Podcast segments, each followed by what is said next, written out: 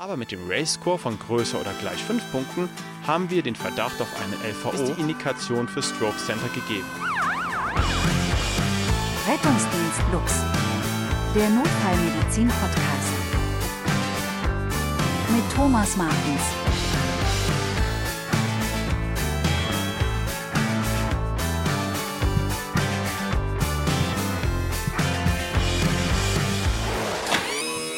So, noch die Tür zu machen. Wunderbar, jetzt sind wir schon mal in der Ambulanz. Ich fasse noch mal kurz zusammen, was wir bis jetzt alles herausgefunden haben. Unsere Patientin ist Frau Kaufmann. Sie ist 64 Jahre alt. Ihr Mann berichtet, dass sie heute beim Mittagessen plötzlich das Messer habe fallen lassen und auch nicht mehr mit ihm kommunizieren konnte. Das Messer hatte sie in der rechten Hand. Von der Uhrzeit her sagte er, es war 12.15 Uhr. Wir haben also einen plötzlichen Beginn. Jetzt sind es gerade 12.45 Uhr. Frau Kaufmann präsentierte sich bei uns im Primary Survey im A unauffällig, im B mit einer suffizienten Atmung, im C Hyperton mit 192 auf 89 jetzt gerade. Vor allem auffällig war sie aber im D. Der Fast-Test war komplett positiv mit einer brachiofaszialen Parese auf der rechten Seite und einer Aphasie.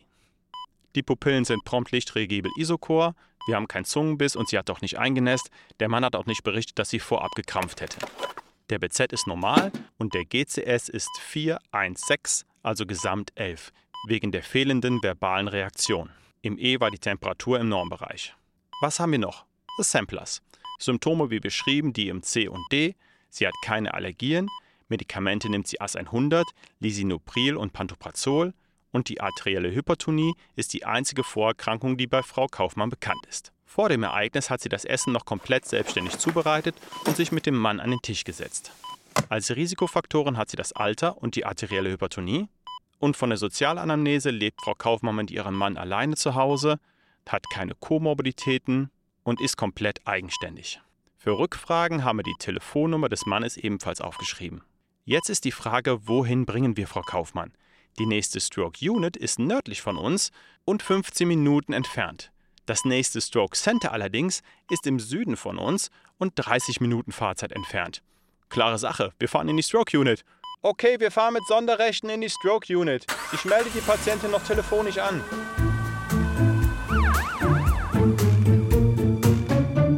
Was können wir jetzt aus diesem Fallbeispiel mitnehmen? Was wirklich gut gelaufen ist, ist das Erkennen der Transportpriorität. Denn wenn das Last Seen Normal um 12.15 Uhr war und die Patientin bereits um 12.45 Uhr in der Ambulanz fertig zum Abfahren liegt, dann hat man einiges richtig gemacht. Aber egal wie viel Zeit man bis dahin gewonnen hat, mit der Wahl des in diesem Fall falschen Zielspitals ist jeder Zeitbonus dahin. In unserem Fallbeispiel scheint es dir erstmal logisch zu sein, die nur 15 Minuten entfernte Stroke Unit anzufahren. Die Patientin kann ja dann immer noch weiter verlegt werden, nicht wahr? Nein, das ist eben nicht unser Anspruch im Rettungsdienst. Wir wollen die Patientin direkt in das richtige Haus bringen und wertvolle Zeit gewinnen. Und dafür brauchen wir erstmal ein paar Basics. Also wir müssen uns über die Unterschiede einer Stroke Unit und einem Stroke Center im Klaren sein und wir müssen verstehen, welche Nachteile es für unsere Patienten haben kann, wenn wir uns einfach irgendwie entscheiden und immer nur das nächstgelegene Haus anfahren, anstatt das geeignete. Alle Infos, die du dazu brauchst, findest du in unserem ersten Teil zur Einsatztaktik beim Schlaganfall. Also zum Beispiel das hier. Das sind die Stroke Mimics. Oder das hier. Thrombektomie. Oder das hier. Unterschied Stroke Unit und Stroke Center.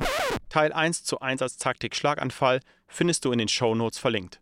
Aber was machen wir jetzt mit unserer Frau Kaufmann mit ihrer brachiofaszialen sensomotorischen Hemisymptomatik und Aphasie? Und das können wir an dieser Stelle noch gar nicht so wirklich sagen, denn ein entscheidender Test fehlt uns noch.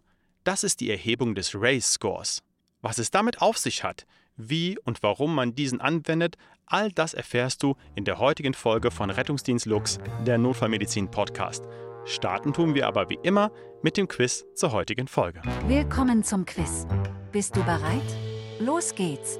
Frage 1. Aus welchen Untersuchungsschritten setzt sich der Ray-Score zusammen? Frage 2. Beim Test auf Kopf- und Blickdeviation gibt es maximal wie viele Punkte? Frage 3. Der letzte Untersuchungsschritt im Ray-Score ist abhängig vom Ort des motorischen Defizits. Wann testen wir demnach auf Aphasie und wann auf Agnosie? 70 bis 80 Prozent der Patienten mit akutem ischämischen Schlaganfall haben keine LVO. LVO bedeutet Large Vessel Occlusion, also keinen Verschluss eines der großen arteriellen Gefäße der zerebralen Blutversorgung. Diese Patienten profitieren von einer schnellen Diagnostik und einer zeitnahen systemischen Lysetherapie. Die restlichen 20 bis 30 Prozent der Patienten wären jetzt aber vielleicht doch ganz froh, wenn wir sie in ein Stroke Center bringen würden, denn diese profitieren ja von einer kombinierten Therapie mit einer systemischen Lyse und einer Thrombektomie oder eben von einer isolierten Thrombektomie. Und da bekanntlich zeitgleich Hirn ist, ist es an uns, den Patienten richtig zu triagieren und damit in das richtige Haus zu fahren. Man könnte also sagen, eigentlich, neben natürlich der Stabilisierung der Vitalparameter, ist das unsere Hauptaufgabe beim ischämischen Schlaganfall in der Präklinik. Und eben diese Triage ist das Schlüsselwort. Wie machen wir das in der Präklinik? Die American Heart Association und auch die Schweizer Leitlinie zur Prähospitalphase beim akuten Schlaganfall empfehlen neben einigen anderen Vergleichsstudien den sogenannten RACE-Score anzuwenden.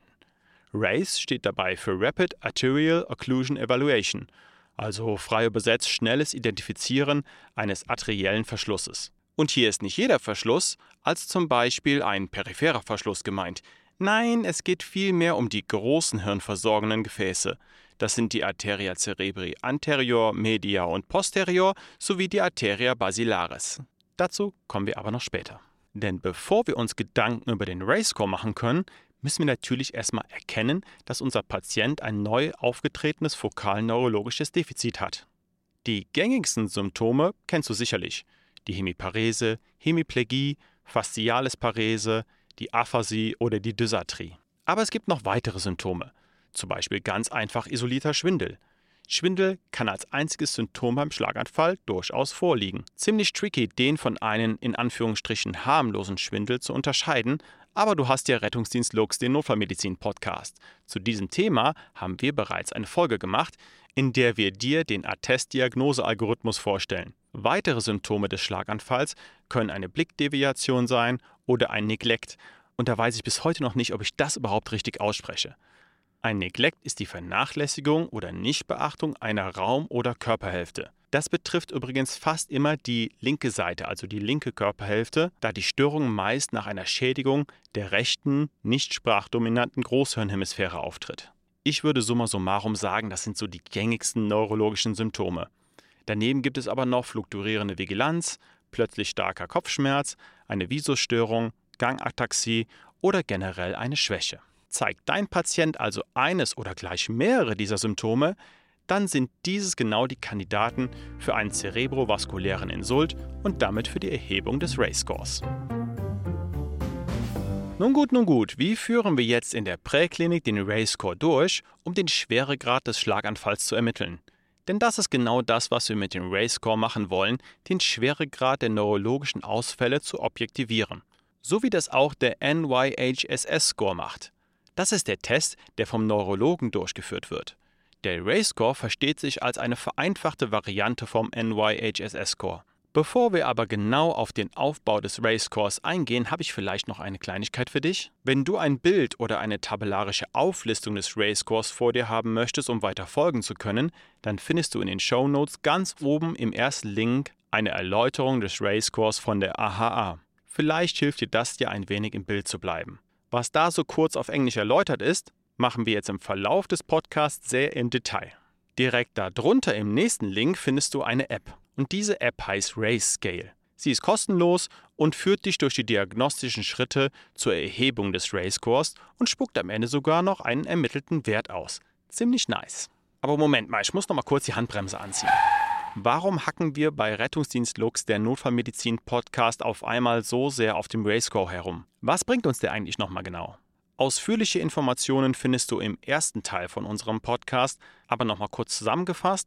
Patienten mit einem LVO, also einem Large Vessel Occlusion, die profitieren eher von einer Thrombektomie, während Patienten mit einem peripheren Verschluss eher von einer schnellen Lysetherapie profitieren. Die Lysetherapie kann jede Stroke Unit fahren, aber bei einer Thrombektomie braucht es schon ein Stroke Center. Und mit dem Ray-Score möchten wir eben jetzt die LVO rausfiltern um dann den Patienten richtig zu triagieren und in das richtige Spital zu bringen. Okay, also der Race-Score, der bewertet fünf verschiedene Teilbereiche und vergibt für diese Punkte. Maximal sind neun Punkte möglich und minimal null. Ab einem Score von größer oder gleich fünf Punkten geht man vom Verschluss einer der großen Gefäße aus, also einem LVO. Und damit hat man dann die Indikation für ein Stroke Center. Die Teilbereiche, die beim Racecore abgeprüft werden, sind Gesichtslähmung, Armmotorik, Beinmotorik, Kopf- und Blickabweichungen und der letzte Punkt, der variiert, je nachdem, ob der Patient eine Hemiparese der rechten oder linken Körperhälfte hat. Bei linksseitiger Hemiparese beurteilen wir die Agnosie und bei der rechtsseitigen Hemiparese die Aphasie. Puh, das ist jetzt schon ganz schön viel. Agnosie ist bestimmt ein Begriff, den wir zuerst klären sollten. Bei der Agnosie haben Patienten keine Störung der eigentlichen Sinneswahrnehmung, können aber trotzdem Handlungen, die damit im Zusammenhang stehen, nicht ausführen.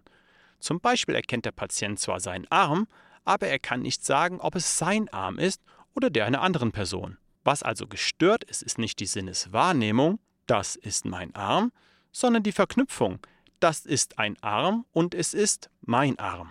Und was damit einhergeht, der Patient hat auch keine Krankheitseinsicht. Er erkennt also nicht sein aktuelles Problem. So, damit haben wir den Begriff der Agnosie schon mal erklärt. Also nochmal zusammengefasst, der Race-Score wird in der Präklinik angewendet, um den Schweregrad des Schlaganfalls zu ermitteln. Der Race-Score bewertet fünf verschiedene Teilbereiche und vergibt für diesen Punkte. Maximal 9, minimal 0 Punkte. Ab einem Score von größer oder gleich 5 Punkten geht man von einem LVO aus. Die Teilbereiche, die abgeprüft werden, sind Gesichtslähmung, Armmotorik, Beinmotorik, Kopf- und Blickabweichung und beim letzten Punkt überprüfen wir die Agnosie bei linksseitiger Hemiparese und die Aphasie bei rechtsseitiger Hemiparese. Das war jetzt schon ganz schön viel und ich verstehe, wenn dir jetzt schon der Kopf raucht. Darum lass uns doch einfach mal zurückblicken auf unser Fallbeispiel mit Frau Kaufmann und den Rayscore einfach mal in Aktion sehen. Unsere Frau Kaufmann hatte eine brachiofasziale sensomotorische Hemisymptomatik und eine Aphasie. Schauen wir doch mal, wie die Erhebung des Racecores bei ihr aussehen würde. So, noch die Tür zu machen. Wunderbar, jetzt sind wir schon mal in der Ambulanz. Okay, also wir haben den Verdacht auf einen akuten Schlaganfall. Ich mache jetzt bei Frau Kaufmann den Rayscore, um zu schauen, welches das richtige Zielspital ist. Frau Kaufmann, können Sie mir mal bitte die Zähne zeigen? Ja, da sehe ich eine deutliche Halbseitenlähmung rechts. Das wären zwei Punkte. Könnten Sie bitte als nächstes beide Arme nach vorne strecken? Ja, genauso wie Sie sitzen, einfach 90 Grad Winkel, also parallel zum Boden. Ah, warten Sie, ich helfe Ihnen kurz. So. Und jetzt halten Sie beide Arme für 10 Sekunden in der Luft. Okay? Dann lasse ich jetzt los. Eins. Okay, das war der linke Arm. Zwei, drei, vier, fünf, sechs, sieben, acht, neun. 10. Danke, Sie können auch den rechten Arm wieder runternehmen. Also den linken Arm konnte sie überhaupt nicht halten. Das macht wiederum zwei Punkte, wären wir also schon bei 4. So, Frau Kaufmann, als nächstes würde ich Sie bitten, sich einmal hinzulegen. Und jetzt heben Sie bitte beide Beine an. Geht das? Jawohl, erst das rechte und dann das linke. Wir können aber auch beide nacheinander machen, wenn es Ihnen angenehmer ist. Ja, wunderbar, das funktioniert ja. Und jetzt halten Sie bitte beide Beine für 5 Sekunden in der Luft. 1, 2, 3, 4 und 5, danke, wunderbar, das war unauffällig. Also sie kann beide Beine für 5 Sekunden in der Luft behalten, das gibt 0 Punkte. Der nächste Test, Frau Kaufmann, bitte drehen Sie mal den Kopf ganz nach rechts. Jawohl, und auch mal ganz nach links, so weit wie es geht, bitte. Wunderbar. Als nächstes schauen Sie mir bitte auf die Nasenspitze und folgen nur meinem Finger, aber ohne bitte den Kopf zu drehen. Einmal nach links und nach rechts. Jawohl, danke. Das war auch unauffällig. Sie hat sowohl den Kopf als auch die Augen komplett bewegen können. Der letzte Test war abhängig von der betroffenen Seite. Wie war das nochmal? Ah, ich muss mal kurz in die App schauen. Ah ja, bei linker Hemiparese teste ich auf Agnosie und bei rechter Parese oder auch ohne motorisches Defizit, da teste ich auf Aphasie. Okay. Gut, also Frau Kaufmann, letzter Test. Bitte schließen Sie einmal die Augen, beide Augen zumachen. Okay, das klappt. Und jetzt machen Sie mal bitte eine Faust mit der linken Hand. Frau Kaufmann, machen Sie bitte mal eine Faust mit der linken Hand. Okay, das kann sie nicht. Danke Ihnen. Also sie konnte die Augen zwar schließen, aber darauf folgend keine Faust machen. Das wäre ein Punkt. Unterm Strich macht das bei unserem Race-Score 5 Punkte. und bei größer oder gleich 5 Punkten ist die Indikation für Stroke Center gegeben. Die Stroke Unit ist zwar näher, aber mit dem Race Score von größer oder gleich 5 Punkten haben wir den Verdacht auf einen LVO und damit könnte unsere Patientin von einer Thrombektomie profitieren. Hm, wie war das jetzt nochmal? Jetzt ist die nächste Stroke Unit 15 Minuten entfernt und das nächste Stroke Center 30 Minuten entfernt. Laut der Leitlinie ist die Empfehlung, eine Patientin in die nächste Stroke Unit zu bringen, wenn der Fahrtweg in das Stroke Center über 20 Minuten beträgt. Das wäre in unserem Fall ja gegeben. Ja, aber einschränkend sagt die Leitlinie auch noch, dass wenn der Fahrtweg zur Stroke Unit wegführt vom Stroke Center, dann soll der Fahrtweg nicht länger als 10 Minuten betragen, da dieser Fahrtweg bei einer möglichen Verlegung ja wieder zurückgelegt werden müsste. Ja, und auch das ist jetzt gerade gegeben, oder? Wir müssten ja vom Stroke Center wegfahren zur Stroke Unit, auch wenn diese näher ist. Okay, wir haben einen Race Score von 5. Wir fahren in das Stroke Center mit Sonderrechten.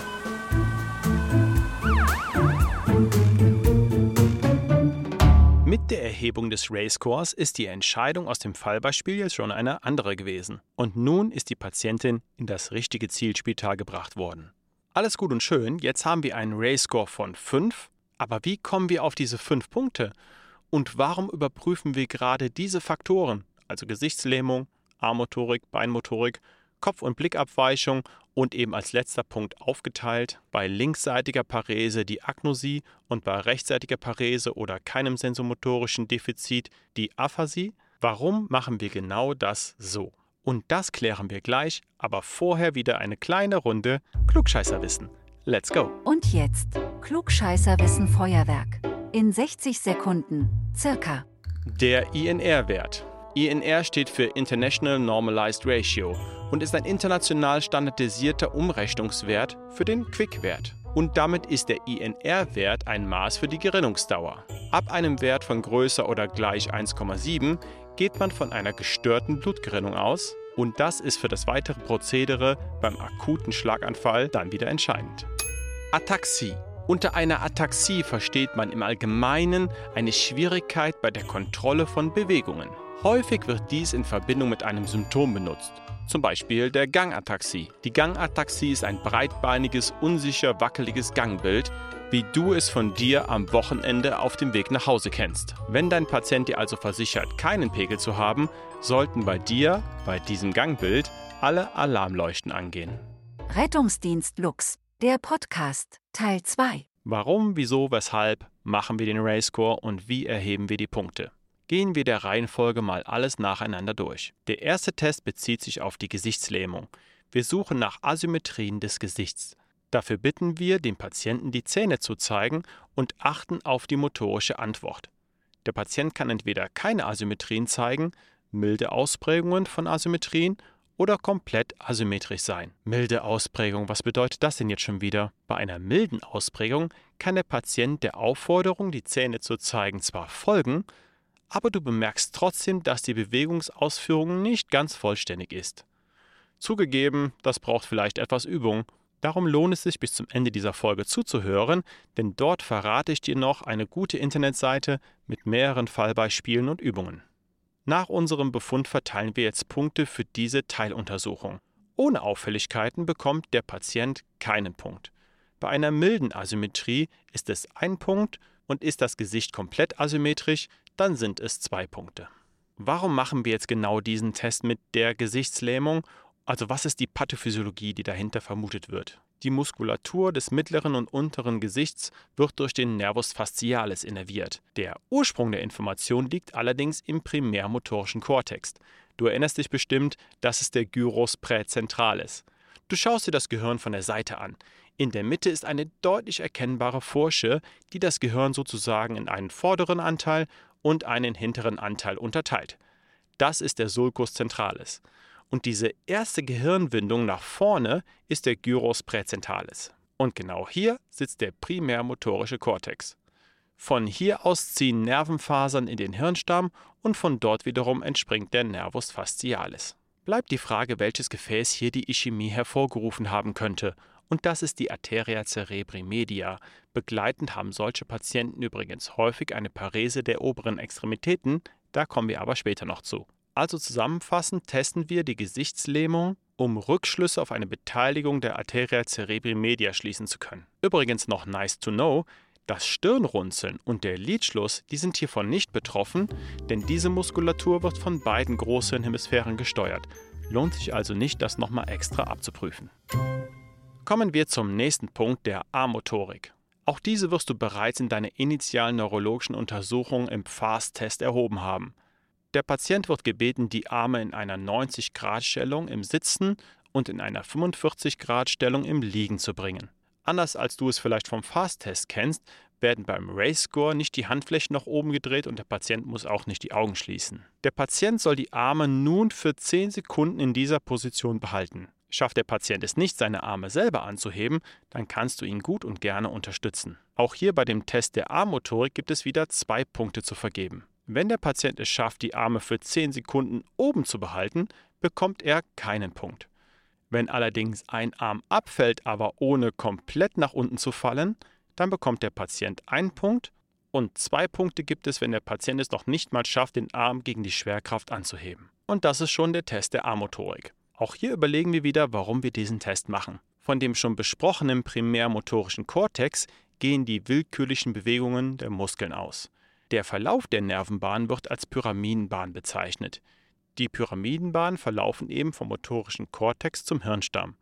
Nachdem die Pyramidenbahnen aus dem Hirnstamm austreten, kreuzen diese auf die gegenüberliegende Seite und ziehen im Rückenmark weiter zu den jeweiligen Muskeln. So, und welches der großen hirnversorgenden Gefäße ist jetzt für die Blutversorgung dieses Teils des Gehirns verantwortlich?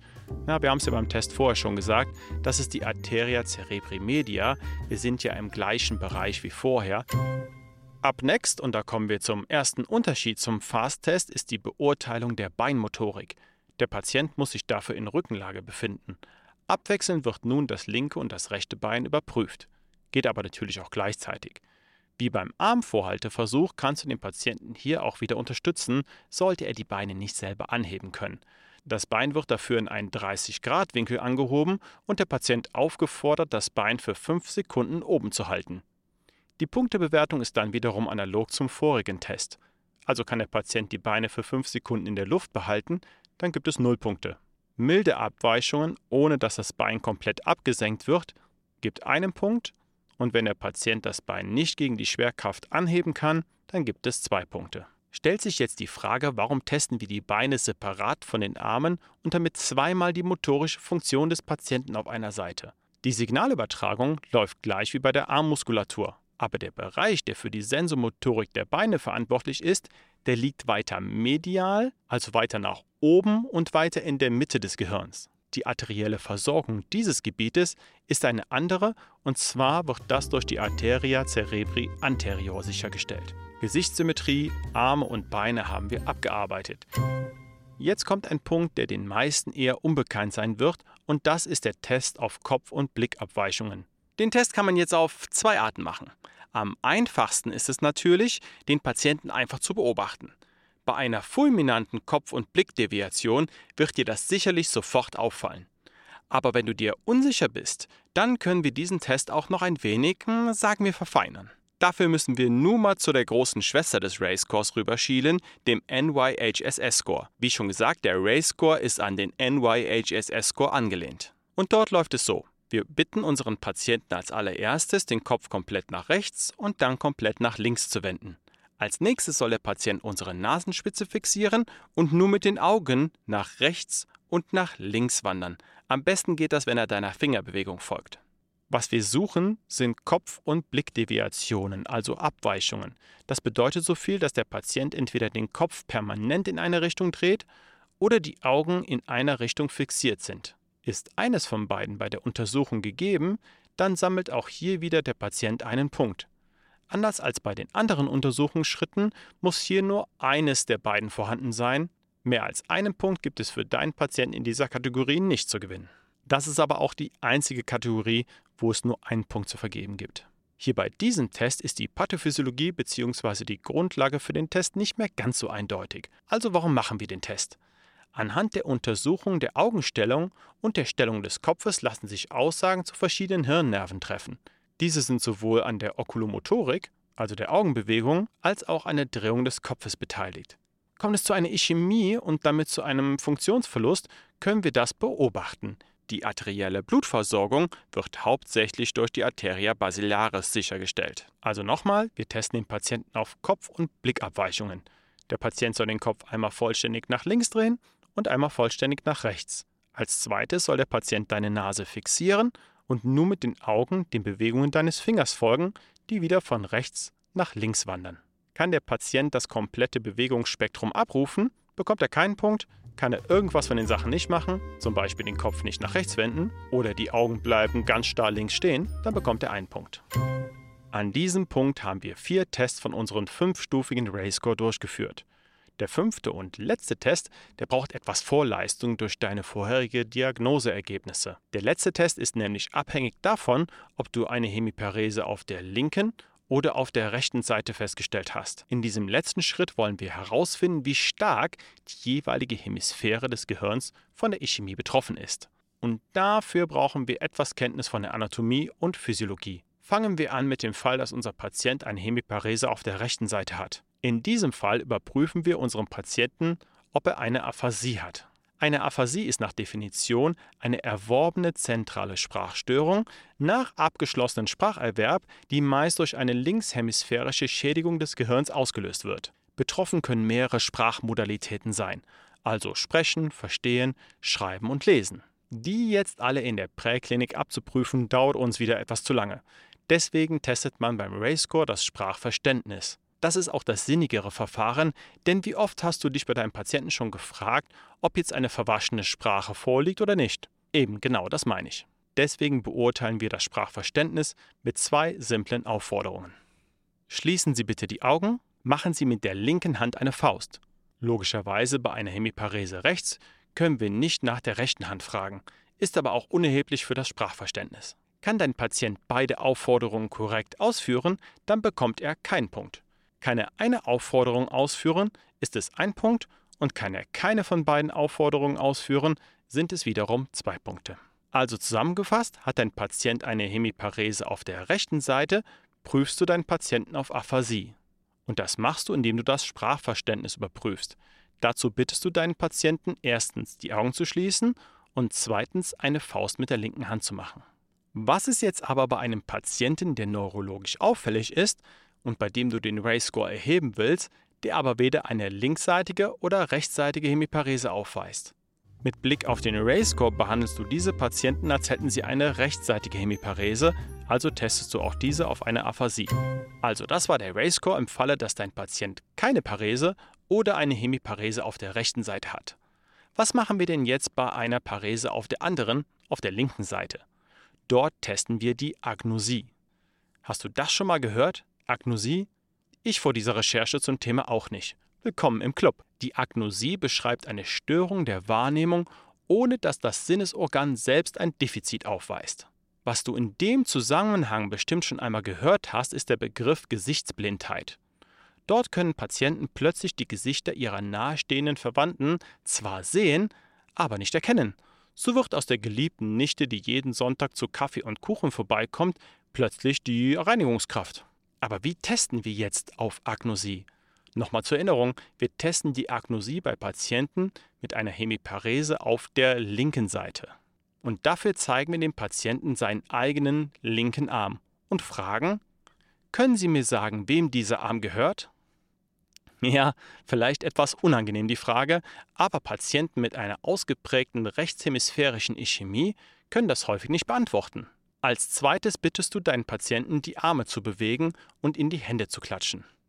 Und am Ende gibt es auch hier wieder Punkte für unseren Patienten zu gewinnen. Keinen Punkt gibt es, wenn der Patient seinen eigenen Arm erkennt und eben auch erkennt, dass er aufgrund seiner Parese das Klatschen nicht ausführen kann. Einen Punkt erntet der Patient bei einer moderaten Agnosie. Das bedeutet, entweder erkennt er seinen Arm nicht oder er ist sich der Schwäche in seinem Arm nicht bewusst. Und zwei Punkte gibt es, wenn der Patient sowohl seinen Arm nicht erkennt und kein Bewusstsein für seine Parese, also seine Erkrankung hat. Auch hier wieder der Blick auf die Pathophysiologie, also warum machen wir diesen Test? Nochmal zur Wiederholung, bei der visuellen Agnosie, die wir eben jetzt testen, haben die Patienten keine Störung im eigentlichen Sinnesorgan, also im Auge, sondern in der Verarbeitung und Assoziierung der Informationen. Diese Informationen werden im hinteren und seitlichen Teil des Gehirns verarbeitet, genauer im Lobus occipitalis und teilweise im Lobus temporalis. Die arterielle Versorgung dieser Gebiete wird durch die Arteria cerebri posterior und die Arteria basilaris sichergestellt. Und mit diesem letzten Test haben wir alle großen Gefäße untersucht, die das Gehirn mit Blut versorgen. Die Arteria cerebri anterior, medior und posterior sowie die Arteria basilaris. Und das war unser Podcast zum Thema Race Score. In den Show Notes findest du weitere Links und noch mehr Übungsmaterial zum Thema Race Score. Darunter ist auch eine kostenlose Online-Plattform mit vielen guten Beispielen aus Spanien. Wir haben uns heute ein Fallbeispiel mit einem akuten Schlaganfall angeschaut und wie der Race-Score bei diesem Fall das Outcome für den Patienten positiv beeinflussen kann. Und wir haben uns den Race-Score an sich im Detail angeschaut, also wie wir die einzelnen Untersuchungsschritte durchführen und welche Pathophysiologie wir dahinter vermuten können. Das war unsere zweite Folge zum Thema akuter Schlaganfall. Wenn du die erste Folge verpasst hast, musst du dort unbedingt reinhören. Du findest diese und alle weiteren Folgen ebenfalls in den Show Notes verlinkt. Das war es von mir. Wir hören uns wieder beim nächsten Thema, der COPD in der Präklinik. Danke fürs Zuhören. Merci, ciao und bis bald. Dieser Podcast wird produziert vom Rettungsdienst Lux und ist Bestandteil der internen Weiterbildungsmaßnahmen. Wir sind am Puls der Zeit. Herzlich, kompetent und vernetzt. Bewirb dich jetzt auf lux.ch.